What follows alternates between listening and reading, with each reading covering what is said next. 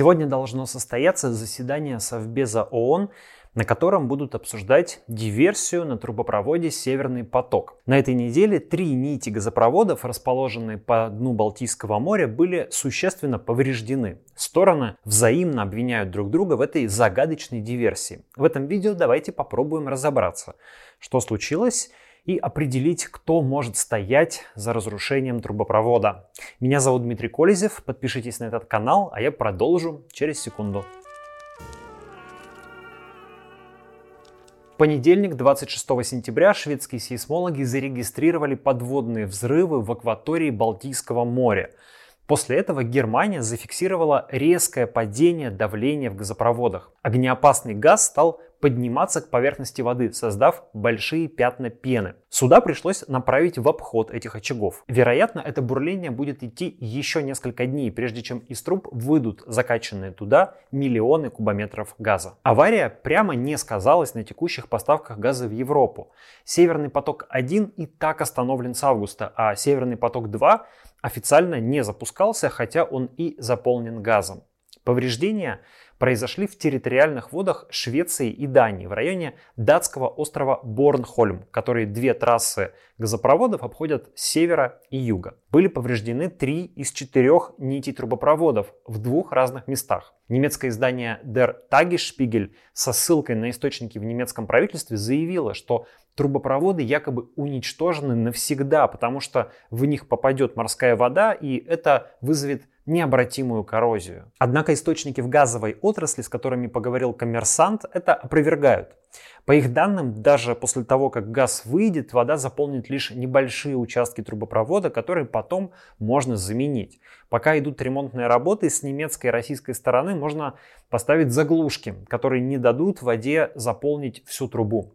По оценкам заместителя руководителя экономического департамента Института энергетики и финансов Сергея Кондратьева, ремонт встанет в сумму от 200 до 800 миллионов евро, что, конечно, немало, но «Газпрому» вполне по силам. Как именно был поврежден газопровод, неизвестно. Случайное повреждение трех труб в двух местах практически исключено. По разным версиям это могли сделать водолазы, глубоководные аппараты, как пилотируемые, так и дроны, либо же взрывчатка могла быть заложена еще давно и приведена в действие дистанционно. Глубина залегания трубы в Балтийском море не превышает 200 метров, так что провести такую диверсию технически не слишком сложно. Мало кто сомневается в том, что повреждение трубопроводов было умышленным, но вопрос, кто это сделал и зачем. Европейские страны, заявив, что произошел акт саботажа, который ставит под угрозу энергетическую безопасность Европы, начали расследование и пока воздерживаются от прямых обвинений. Зато власти Украины сразу сказали, что случившееся – дело рук самой России. Советник Офиса президента Украины Михаил Подоляк заявил, что разрушение газопроводов, цитирую, «спланированный Россией теракт и акт агрессии в отношении Евросоюза». В свою очередь, российские государственные СМИ и пропагандисты заявили, что повреждение газопроводов в интересах Украины и США, а значит, они и под подозрением. Государственное агентство РИА Новости заявило, что США всегда выступали против поставок российского газа в Европу, а Украина боится потерять деньги за транзит газа через свою территорию.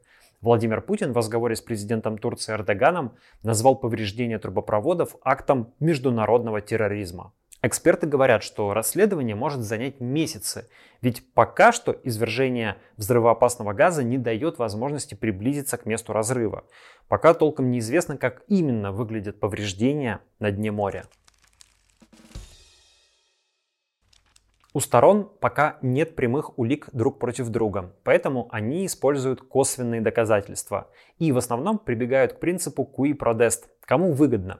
Я не очень люблю этот подход для доказательства каких-либо гипотез, потому что часто произошедшее оказывается результатом случайности или множества факторов. И то, что какая-то сторона в конечном счете извлекает из ситуации выгоду, скорее говорит об ее умении использовать обстоятельства в свою пользу, чем об участии в создании этих обстоятельств. Но в ситуации с повреждением северных потоков этот принцип оправдан, ведь перед нами, судя по всему, намеренный акт саботажа, одно конкретное действие, которое было предпринято конкретным актором в своих интересах. И в таком случае подход кому выгодно работает лучше. Итак, российские власти винят в произошедшем США, которые якобы хотят снизить зависимость Европы от российского газа и повысить зависимость от собственных энергоресурсов и Украину, которая также заинтересована в том, чтобы европейцы поменьше думали о российском газе, когда принимают решения о дальнейшей поддержке Украины в войне. Бывший министр обороны Польши Радослав Сикорский в своем твиттере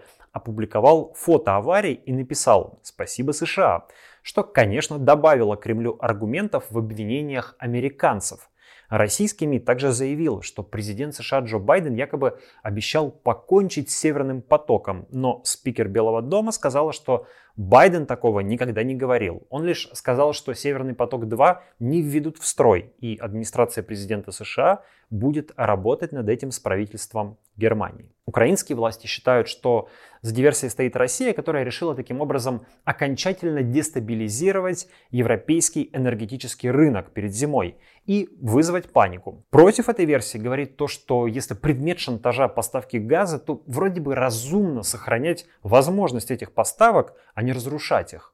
Однако из четырех ниток трубопровода одна все же уцелела.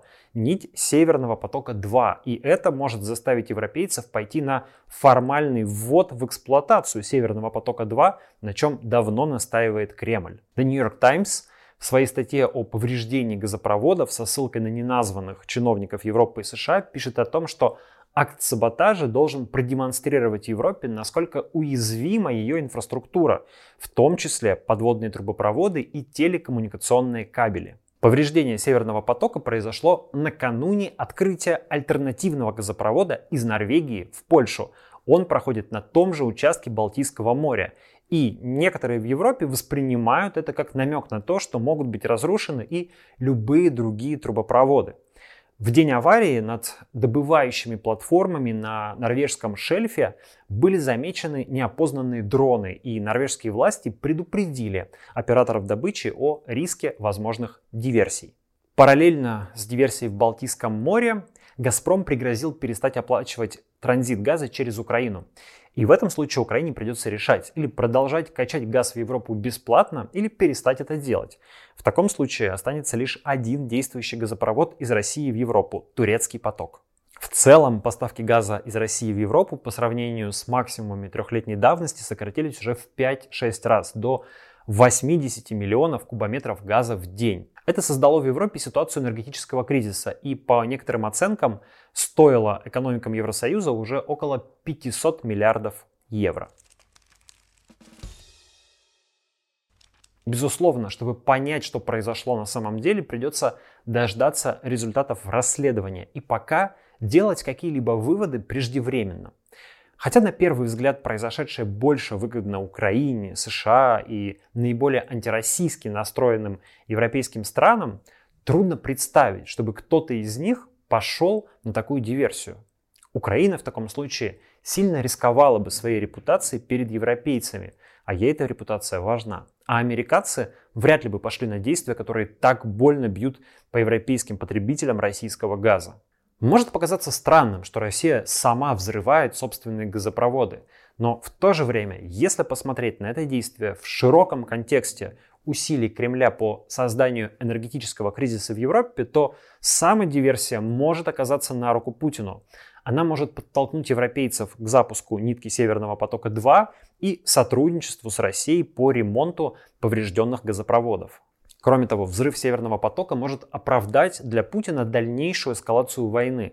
Если Кремль обвинит США или НАТО в диверсии, российская пропаганда будет использовать это для обоснования дальнейшей мобилизации или применения ядерного оружия. Но если это действительно самострел, то шаг выглядит довольно отчаянным. Россия и без того теряет европейский рынок.